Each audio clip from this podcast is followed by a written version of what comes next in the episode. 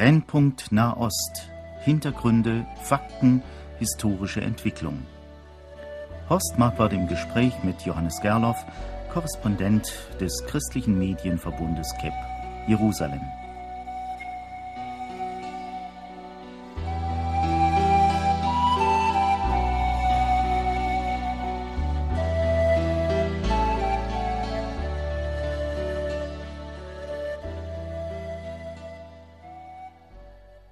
Heute, verehrte Hörerinnen und Hörer, wollen wir der Frage nachgehen, ob es zu einem Triumph der Terroristen gekommen ist.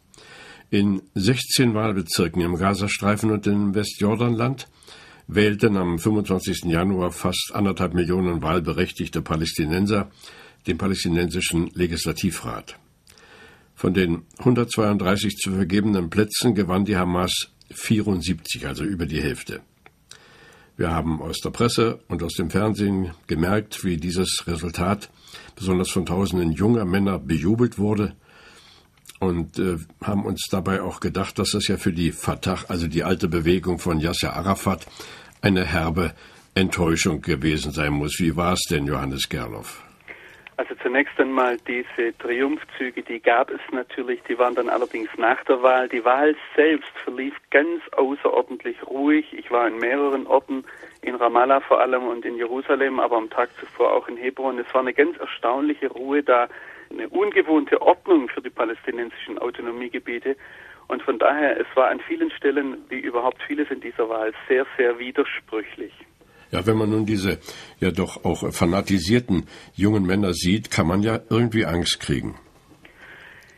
Ja, also die sind ja nichts Neues. Die waren, die haben nach jedem Bombenattentat in Israel auf der Straße getanzt und man weiß in Israel, wenn ich das jetzt mal aus israelischer Sicht sagen darf, man weiß in Israel, dass man äh, auf der palästinensischen Seite sehr wenig Liebe zu erwarten hat. Von daher war das nichts äh, Überraschendes und diese fanatisierten Mengen, die sind da. Was da viel erschreckender ist, ist, dass das eigentlich schon von den Kindern her, vom Kindergarten her, von den Jugendlagern her in diese Leute hinein äh, getrichtert wird.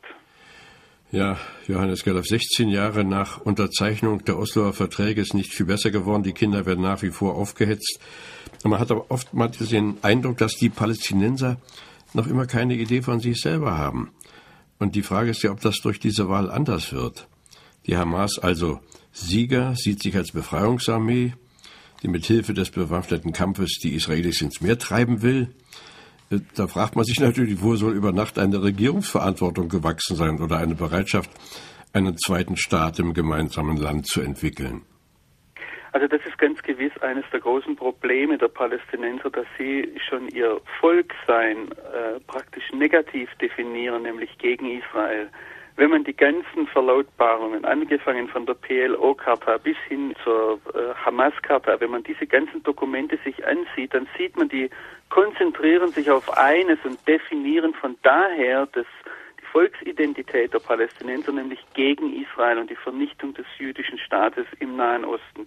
Und das ist natürlich ein Problem, das sich langfristig wirklich auch auswirkt, weil ein gegen etwas sein keine Verantwortungshaltung nährt und keine Verantwortungshaltung aufbaut. Und das merkt man natürlich auch immer wieder. Ob sich das jetzt nur negativ auswirken wird, das denke ich, muss man auch längerfristig abwarten.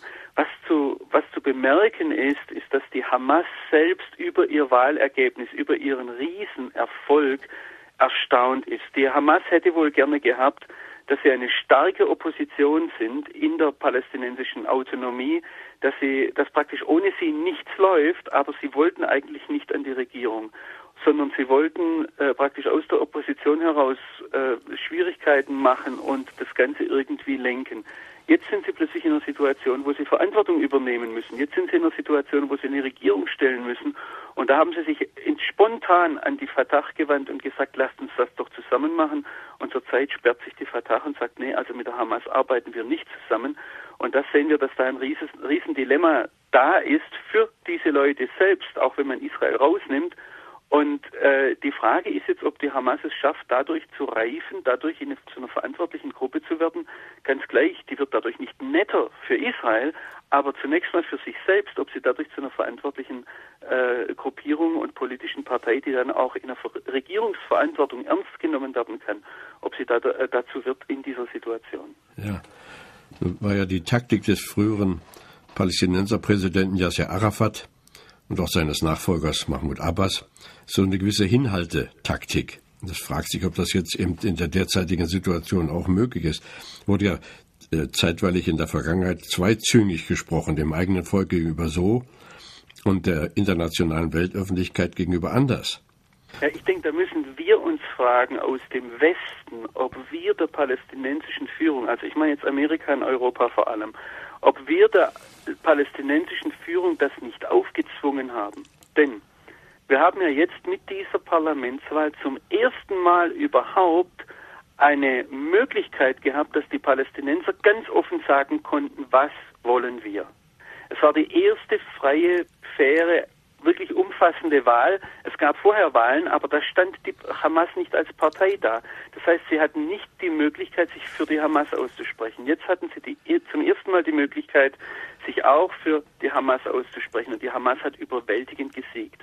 Die Frage, die sich jetzt natürlich stellt, ist, war das nicht das Dilemma eines Yasser Arafat oder jetzt auch eines Mahmoud Abbas, dass er die ganze Zeit gespürt hat, das Volk ist sehr viel radikaler, das Volk ist sehr viel weniger unterstützend dem gegenüber, was wir Friedensprozess nennen, und musste da eben immer eine Balance halten, um nicht äh, den, den Rückhalt zu verlieren von den eigenen Leuten. Und ich denke, was diese Wahl vor allem aufwirft, ist ein ganz großes Fragezeichen im Blick auf die, die westliche Politik, im Blick auf das, was wir an Vorstellungen haben und im Blick auch auf den Friedensprozess oder das, was wir Friedensprozess nennen. Ja, das wird ja außerordentlich schwierig sein, denn die Hamas hat ja laut und deutlich immer wieder gesagt, dass Israel kein Existenzrecht habe. Und wenn das jahrelang gesagt wird, steht ja kaum zu erwarten, dass da innerhalb kurzer Zeit ein Gesinnungswandel eintritt. Kein Wunder auch, dass die ganze Bevölkerung verseucht ist. Wir wissen ja aus unserem eigenen Land, wie schnell man durch Propaganda verdreht gemacht werden kann. Äh, dabei wäre es ja so nötig, dass das irgendwie vernünftig weitergeht. Was man hier ganz klar sehen muss, ist, dass dieses sich wehren gegen das Existenzrecht Israels, dass das nicht von, wie, wie bei der Nationalsozialistischen Partei praktisch von oben auf ein Volk draufgelegt wurde, und, äh, sondern das hat hier ganz tiefe religiöse Wurzeln. Das hängt mit dem, mit dem fundamentalistischen äh, Islam zusammen oder mit dem Islamismus, der davon ausgeht, dass der, der Islam eben die Welt erobern muss und erobern wird, wo die Reichsgottesvorstellung, wenn ich das einmal mit unserer Terminologie sagen darf, ganz direkt mit dem Landbesitz zusammenhängt. Und da ist gar nicht die Frage, wie dieser Staat Israel jetzt dasteht, welche Grenzen er hat, sondern da ist schon die, allein die Existenz eines Staates, der per Definition jüdisch ist, ein ganz, ganz großes Problem. Und deshalb muss man eigentlich sagen, wenn man diese Leute verändern will, wenn man sie zum Umdenken bringen will, dann muss man sie eigentlich bekehren.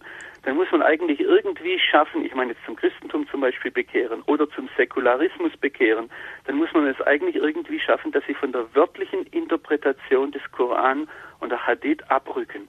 Und das ist eines der ganz großen Probleme, ja. äh, dem wir uns da äh, in diesem Konflikt gegenüber sehen. Ja, da sind wir natürlich noch weit entfernt. Ich sehe da keine Ansatzpunkte. Im Gegenteil, ich habe hier so ein paar Punkte der Hamas-Charta vor mir. Da sagt der Artikel 11 zum Beispiel, Hamas glaubt, dass das Land Palästinas durch die Generationen hindurch eine islamische Stiftung gewesen ist und dass bis zum Tag der Auferstehung niemand das ganz oder teilweise widerrufen kann oder es zur Gänze oder Teile davon aufgeben kann. Darf ich einmal unterbrechen? Das ist genau der Punkt, den ich gerade gemeint ja. habe, dass diese Reichsgottesvorstellung verbunden ist mit dem Landbesitz. Naja, das geht sogar noch weiter. Artikel 12 sagt, Hamas betrachtet den Nationalismus als untrennbaren Teil des religiösen Glaubens. Nichts ist erhabener oder tiefer am Nationalismus als der Dschihad gegen den Feind und der Widerstand gegen ihn, wenn er seinen Fuß auf das Land der Moslems setzt. Deshalb müssen wir zunächst einmal sagen, äh, diese Leute, die jetzt gewählt wurden mit überwältigender Mehrheit, die können von ihrer tiefsten religiösen Überzeugung her nicht anders reden. Die einzige Möglichkeit, die da bleibt, und das ist ja eine Sache, die auch immer wieder zur Sprache kommt, das ist die Frage eines langanhaltenden Waffenstillstandes. Und die Möglichkeit gibt es. Aber über etwas anderes kann man eigentlich gar nicht reden. Nun ist ja der Regierungschef äh, Ahmed Krea zurückgetreten. Und die Hamas müsste im Grunde genommen als stärkste Partei den neuen Regierungschef stellen. Aber aus Ihren Worten entnehme ich, dass da ja noch gar nichts zu sehen ist. Da ist noch nichts in Sicht. Auch keine Namen werden genannt. Oder doch, vielleicht hintenrum? Also der ähm, palästinensische Präsident Mahmoud Abbas äh, wurde jetzt beim Besuch von Angela Merkel genau auf diese Frage angesprochen. Das war Ende Januar. Er hat gesagt, es ist vor allem eine Frage der Formalitäten. Er hat gesagt, wir haben jetzt gerade das endgültige Wahlergebnis. Es sind jetzt bestimmte äh, bürokratische Dinge zu erfüllen und dann werden die Gespräche äh, mit den Parteien in Gang kommen und er sagt, er vermutet, dass er bis in zwei Wochen, also das wird dann die zweite Februarwoche sein, dass er da mit Gesprächen mit der Hamas beginnt und dann natürlich die Hamas beauftragt, eine Regierung zusammenzustellen. Aber das wir da im Moment noch nicht sehen, das hat weniger jetzt mit dem mit dem Dilemma zu tun, als mehr damit, dass, äh, dass das alles nicht so schnell geht in der arabischen Welt und auch nicht in der palästinensischen Autonomie. Ähm, wenn wir in zwei Monaten noch keine Regierung haben, dann denke ich, müssen wir darüber nachdenken, was jetzt da äh, an anderen Gründen noch dahinter steckt. Ja, nun äh, haben wir ja immer wieder gehört, dass gerade auch die Fatah-Bewegung sehr korrupt ist. Alle haben gelernt, die Hand aufzuhalten. Und dabei wurden sicher nicht nur Mittel der Europäischen Union eingesteckt, sondern ganz gewiss auch von den arabischen Brüdern. Jetzt kann man also auch schon Worte lesen aus den Reihen der Hamas, dass es sie gar nicht drückt. Wenn die Europäer ihre Mittel nicht mehr überweisen, dann würden sie sich eben an die arabischen Brüder wenden. Ist da irgendetwas äh, zu entdecken, zu hören, zu sehen am Ort? Also ich denke, dass das ein Blickwinkel ist, den wir vor allem aus der westlichen Welt einmal sehen sollten, damit wir äh, überhaupt verstehen lernen, warum das palästinensische Volk sich so für die Hamas ausgesprochen hat. Da ist natürlich die Frage des Widerstandes, da ist die Frage des Islamismus. Das sind alles Fragen, die dastehen. Aber ich denke, der Hauptgrund, warum Hamas so gewählt wurde, war die Frage der Korruption. Ich sage manchmal so, die Palästinenser sind ein unwahrscheinlich armes Volk mit sehr vielen reichen Leuten. Ähm, es gibt dort einen unwahrscheinlichen, atemberaubenden Reichtum, vor allem unter Fatah-Leuten. Am Tag vor der Wahl saß ich zusammen mit einem Hamas-Chef in Hebron, dessen Bruder einer der mächtigsten Männer ist, der Jibril Rajub, den wir schon öfters in unseren Sendungen erwähnt haben, der ehemalige Sicherheitschef und Sicherheitsberater dann von Yasser Arafat, einer der starken Männer.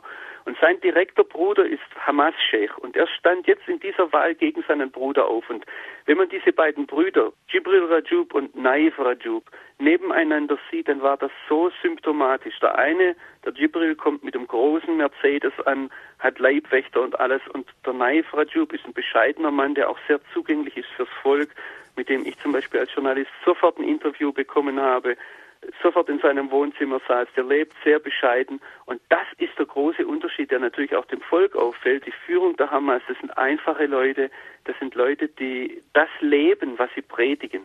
Und äh, auf der anderen Seite bei der Fatah, das sind Millionen verschwunden, versickert und die Leute wohnen in Riesenvillen mit Leibwächtern, mit, mit mehreren Autos und so weiter. Und äh, ich denke, dass das einer der Hauptgründe ist, warum auch bis hin zu Christen äh, Leute Hamas gewählt haben, weil sie sich wünschen, dass diese korrupte äh, Fatah-Herrschaft aufhört. Dann muss man natürlich sehen, wie es ihnen gehen wird, wenn sie selber Verantwortung tragen, ob das dann so bleibt. Ich habe also gelesen, dass äh, durch die früheren Kommunalwahlen ja die Hamas schon kräftig zugelegt hat an einigen Orten, aber dass zum Beispiel an zwei Stellen in Kaikelia und in Bethlehem äh, jetzt bei der Wahl die äh, Hamas nicht mehr so viele Stimmen hatte wie vor der, bei der Kommunalwahl. Das heißt also, wenn sie in einer unmittelbaren Regierungsverantwortung sind, dann lässt wohl doch auch die Begeisterung etwas nach. Bethlehem ist insofern ein Sonderfall, als dass es dort sehr, sehr viele Christen gibt.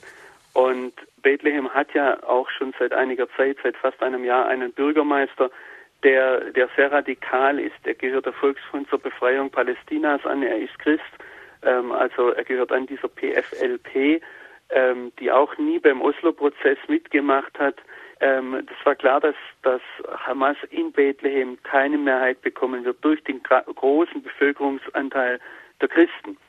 Äh, Kalkilia, da muss ich jetzt ganz offen gestehen, habe ich mich nicht so sehr befasst. Ich war in, den, in der Zeit vor den Wahlen viel in Tulkarem, nur wenige Kilometer entfernt. Aber das ist was, was symptomatisch ist, dass man eigentlich jede Stadt einzeln ansehen muss. Jede ist anders zusammengesetzt, sowohl von der Bevölkerung her, als auch von der politischen Struktur her, als auch von den religiösen Zusammensetzungen. Und deshalb kann es sein, dass ich jetzt etwas für Tulkarm sagen kann, aber dass es schon in Kalkilia wenige Kilometer, 10 Kilometer, 15 Kilometer weiter im Süden nicht mehr gilt. Ja. Jetzt äh, haben Sie eben schon erwähnt, die Christen haben also zum Teil auch ihre Stimme für die Hamas abgegeben. Das würde aus unserer Sicht sich doch ein bisschen beißen, denn die fanatischen Islamisten haben doch mit dem Christentum nichts im Sinn. Das stimmt. Aber zunächst einmal muss man äh, verstehen, viele der Christen sind traditionelle Christen. Sie legen sehr viel Wert auf ihre Tradition, auf ihre Kultur. Sie sind Christen, die Wert auf ihr Christentum legen, aber jetzt nicht unbedingt in dem Sinn, wie wir das als, ich sage jetzt mal, evangelikale Christen wollen, vor allem auch, dass wir dann Mission wollen. Viele dieser traditionellen Christen sind zufrieden, wenn sie muslimische Nachbarn haben und wenn man einander in Ruhe lässt. Und das ist ja auch in der islamischen Gesellschaft gegeben. Es haben jahrhundertelang Christen in islamischen Gesellschaften gelebt und äh, es kam immer wieder zu Unruhen. Aber die generelle Atmosphäre, wenn die Christen die muslimische Herrschaft akzeptiert haben, war so, dass sie in Ruhe gelassen wurden. Und darauf hoffen diese Christen auch. Und es ist eben der, der, der gravierende Unterschied, dass wo auf der einen Seite Korruption steht, steht auf der anderen Seite Leute, die einen sehr, sehr, ich sage es jetzt einmal menschlich, einen sehr, sehr sauberen Eindruck machen. Wir dürfen uns diese islamischen Fundamentalisten nicht als Banditen, als Verbrecher im Mafia-Sinne vorstellen, sondern das sind Leute, die haben eine, eine, eine sehr klare Vorstellung, die denken manchmal auch theologisch sehr scharf. Es ist übrigens so, dass die Hamas weitgehend die Intelligenz ist. Also mir hat einer in Tulkarm gesagt, sieh mal, unter der Hamas findest du immer jemanden, der Englisch spricht, während bei den Fatah die Leute können oftmals nicht mal ihren Namen auf Arabisch schreiben. Also ähm, auch das ist ein Unterschied und das imponiert natürlich. Da erhofft man sich, dass diese Leute dann auch später dazu stehen. Ich meine, die hatten ja auch schon in den letzten Jahren immer wieder sehr viel Geld zu verwalten und die haben das wirklich in Sozialprojekte investiert, in Suppenküchen, in Polikliniken, in Schulen. Äh, die Hamas hat hier praktisch eine soziale Infrastruktur aufgebaut, was die Fatah als palästinensische Autonomiebehörde total versäumt hat. Ja, trotzdem, äh, wenn ich nochmal nachfasse, ich habe in einem Pressedienst gelesen, die Überschrift wird Palästina islamisiert. Das ist eine Sache, die natürlich den Christen Sorge macht. Und das macht nicht nur den Christen Sorge, das macht auch säkularen Muslimen Sorge. Es wurde sofort die Frage gestellt, ja, müssen jetzt Mädchen und Frauen Kopftücher tragen? Es, äh, ähm, von Seiten der Hamas wurde klar gemacht, dass in Zukunft die Gesetzgebung nach der Scharia, nach dem islamischen Recht geschehen wird, wobei das schon vorher der Fall war, als auch in den vergangenen Jahren, wenn man nach Rechtsgrundlagen gefragt hat, wurde man immer wieder auf die Scharia verwiesen. Das heißt, die palästinensische Autonomie war von Anfang an de facto ein islamischer Staat. Ähm, aber da ist natürlich die Frage, wird das jetzt verschärft? Die Hamas hat gesagt, wir werden sehr stark ins Schulsystem hineinwirken. Das bedeutet, dass Mädchen und Jungen künftig getrennt erzogen werden. Wobei ich sagen muss, das geschieht heute schon in vielen Schulen, wenn sie nicht in christlichen Gebieten sind. Ähm, die Christen, mit denen ich gesprochen habe, die haben sich natürlich gegenüber einem Journalisten auch, äh, vermute ich, einmal bedeckt gehalten, aber alle sagen, wir wollen es abwarten. Aber Christen sind auch an dem neuen Parlament beteiligt. Ja, aber das ist etwas problematisch, auch problematisch aus der Sicht des Volkes, weil das Quotensitze sind. Das sind praktisch in der Verfassung festgelegte Sitze für die Minderheiten. Und in Jerusalem zum Beispiel hat Hamas alle Sitze gewonnen, die sie gewinnen konnten, außer den beiden Sitzen. Also es waren sechs Sitze insgesamt und äh, Hamas hat vier Sitze bekommen aus Jerusalem im Parlament und von äh, die zwei anderen Sitze sind per Verfassung auf Christen festgelegt. Das heißt, da müssen Christen rein.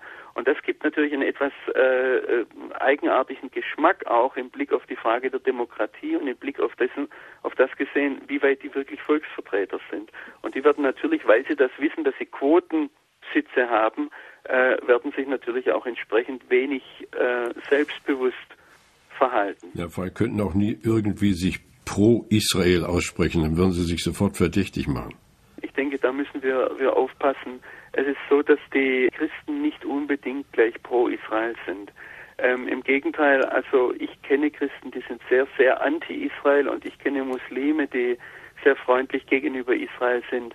Ähm, das ist eine Sache, die wir oftmals gerne hätten, aber das ist nicht von vornherein so gegeben.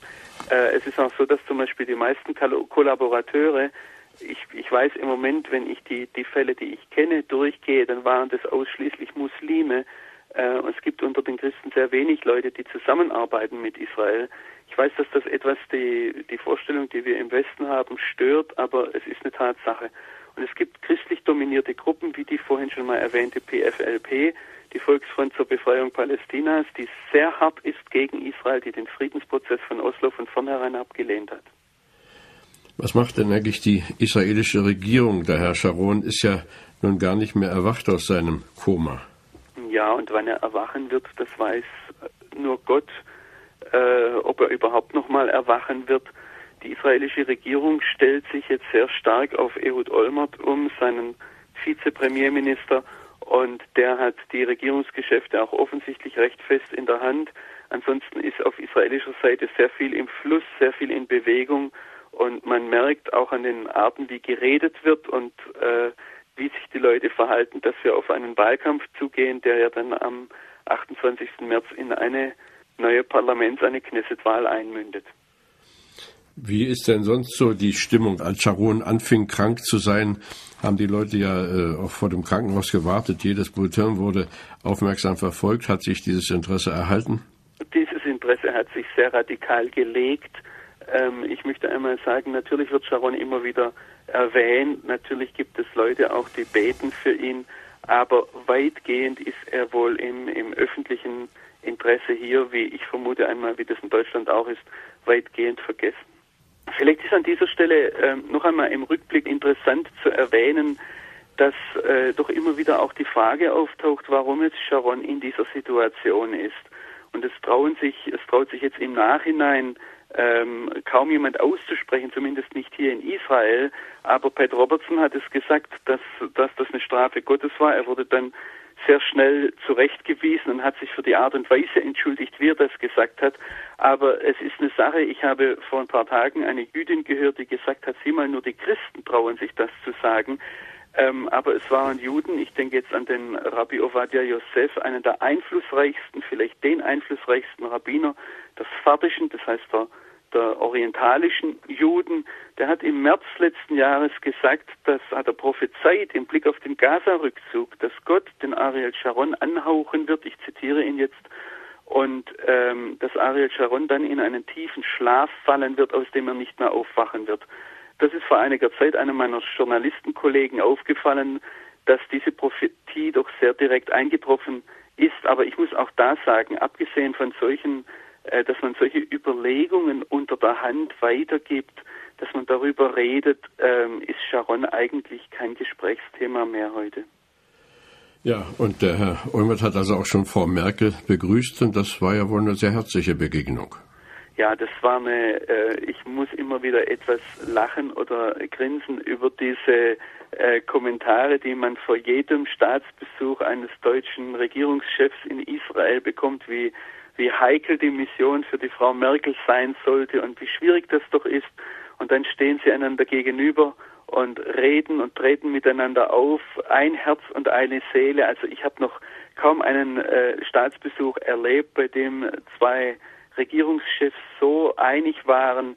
Es wurden vor allem drei Fragen angesprochen. Das eine war natürlich die Wahl der Hamas das andere war die Frage des Iran und das dritte waren die deutsch-israelischen Beziehungen. Und in allen drei Fragen waren sich Herr Olmert und Frau Merkel total einig. Äh, wenn der eine geredet hat, hat die andere genickt und wenn die eine geredet hat, hat der andere genickt. Von daher, das war wirklich äh, vollkommen ähm, ein Ton, der da von der deutschen Regierung und von der israelischen Regierung herkam. Interessant war zu beobachten, dass Frau Merkel eine sehr klare Linie durchgehalten hat und im Blick auf die Hamas in Jerusalem dasselbe gesagt hat wie in Ramallah. ähm, nämlich dass die Hamas ganz klar das Existenzrecht Israels anerkennen muss, dass sie der Gewalt abschwören muss und dass sie den bisherigen Friedensprozess anerkennen und fortsetzen muss. Sonst gäbe es keinen Kontakt der Europäer oder der deutschen Regierung mit der Hamas. Ja, da wird sie aber bald Kontra kriegen wahrscheinlich, denn das lassen Sie sich vermutlich nicht so ohne weiteres sagen. Ja, das ist das Spannende, was jetzt vor allem von den Europäern herkommt, aber wenn ich da die Töne höre, dann habe ich fast die Vermutung, dass Frau Merkel sich vorher abgesprochen hat. Ich denke, wir müssen das einfach abwarten, wie sich das entwickelt. Aus der Hamas ist Widersprüchliches zu hören. Auf der einen Seite wird gesagt, ja, man könne über einen längerfristigen Waffenstillstand nachdenken. Auf der einen Seite wird gesagt, dass äh, Mahmoud al-Zahar zum Beispiel, der Hamas-Führer im Gazastreifen, hat gesagt, man könne sich vorstellen, Israel in den Grenzen von 1967 äh, insofern anzuerkennen, als dass man dann einen langfristigen Waffenstillstand anbietet. Wie gesagt, das ist das Äußerste, was er von seiner Theologie her tun kann. Auf der anderen Seite sind aber auch Töne da, die sagen, nein, zu einem Kompromiss und sie sagen ganz klares Nein. Sie sagen, solange eine Besatzung da ist, wird es einen Befreiungskampf geben. Äh, Im Klartext aus unserer Sicht gesprochen, der Terror geht weiter. Ähm, ich denke, man muss abwarten, man muss das auch längerfristig sehen, was sich da jetzt konkret verändert hat. Wie reagieren denn da die Medien in Israel? Die Medien in, in Israel reagieren wie üblich sehr, sehr breit gefächert, je nach politischer Einstellung. Das sind natürlich die einen, die jetzt jeden, äh, jeden neuen Ton auf der Seite der Hamas verzeichnen und dann sagen, ach, vielleicht kommen wir doch zu einer Einigung. Vielleicht haben wir jetzt zum ersten Mal eine legitim gewählte Volksvertretung, mit der man doch langfristig reden kann. Vielleicht gibt es eine Mäßigung auf Seiten der Hamas. Bis hin zu den anderen, die sagen, hier, ihr seht, das palästinensische Volk hat verstanden, dass der einseitige Rückzug aus dem Gazastreifen ein Erfolg des Terrors war, ein Erfolg der Hamas-Bewegung und deshalb wird der Terror weitergehen. Ja. Wir haben zurzeit die Situation, dass sich einfach jeder das so hinlegt, wie er es braucht, um das zu belegen. Und mein, meine Einstellung ist an diesem Punkt abwarten, sehen, was passiert, kritisch beobachten und, äh, und das dann auch festhalten und analysieren. Ja, ganz herzlichen Dank, Johannes Gerloff. Wir wollen hoffen, dass das Vorwort zur Hamas-Charta sich nicht verwirklicht. Dort heißt es nämlich, Israel wird aufsteigen und aufrecht bleiben, bis der Islam es vernichtet, so wie er seine Vorgänger vernichtet hat. Das wäre furchtbar, gibt uns als Christen viel Anlass zu beten, auch für die Muslime, für einen Gesinnungswandel. Wir beten weiter für Israel. Herzlichen Dank. Wollen Sie uns noch ein Schlusswort sagen? Ja, ich halte das für ganz wichtig, dass wir für Israel beten und dass wir von der Bibel her eine klare Einstellung bekommen. Mir wird das immer wieder klar, wenn ich, wenn ich Leuten begegne aus dem Islam, dass vielleicht der Feind als, die Bibel spricht ja davon, dass Satan als Lichtsgestalt, als Lichtsengel auftreten äh, wird. Und ich denke, dass wir da um Klarheit bitten müssen. Sowohl, dass wir die Realität klar sehen, als auch, dass wir die Heilige Schrift in einer guten und klaren Weise als Richtlinie für unser Leben und vor allem für unser Gebet haben. Vielen Dank, Johannes Gerloff. Herzliche Grüße und Segenswünsche nach Jerusalem. Shalom. Shalom, shalom.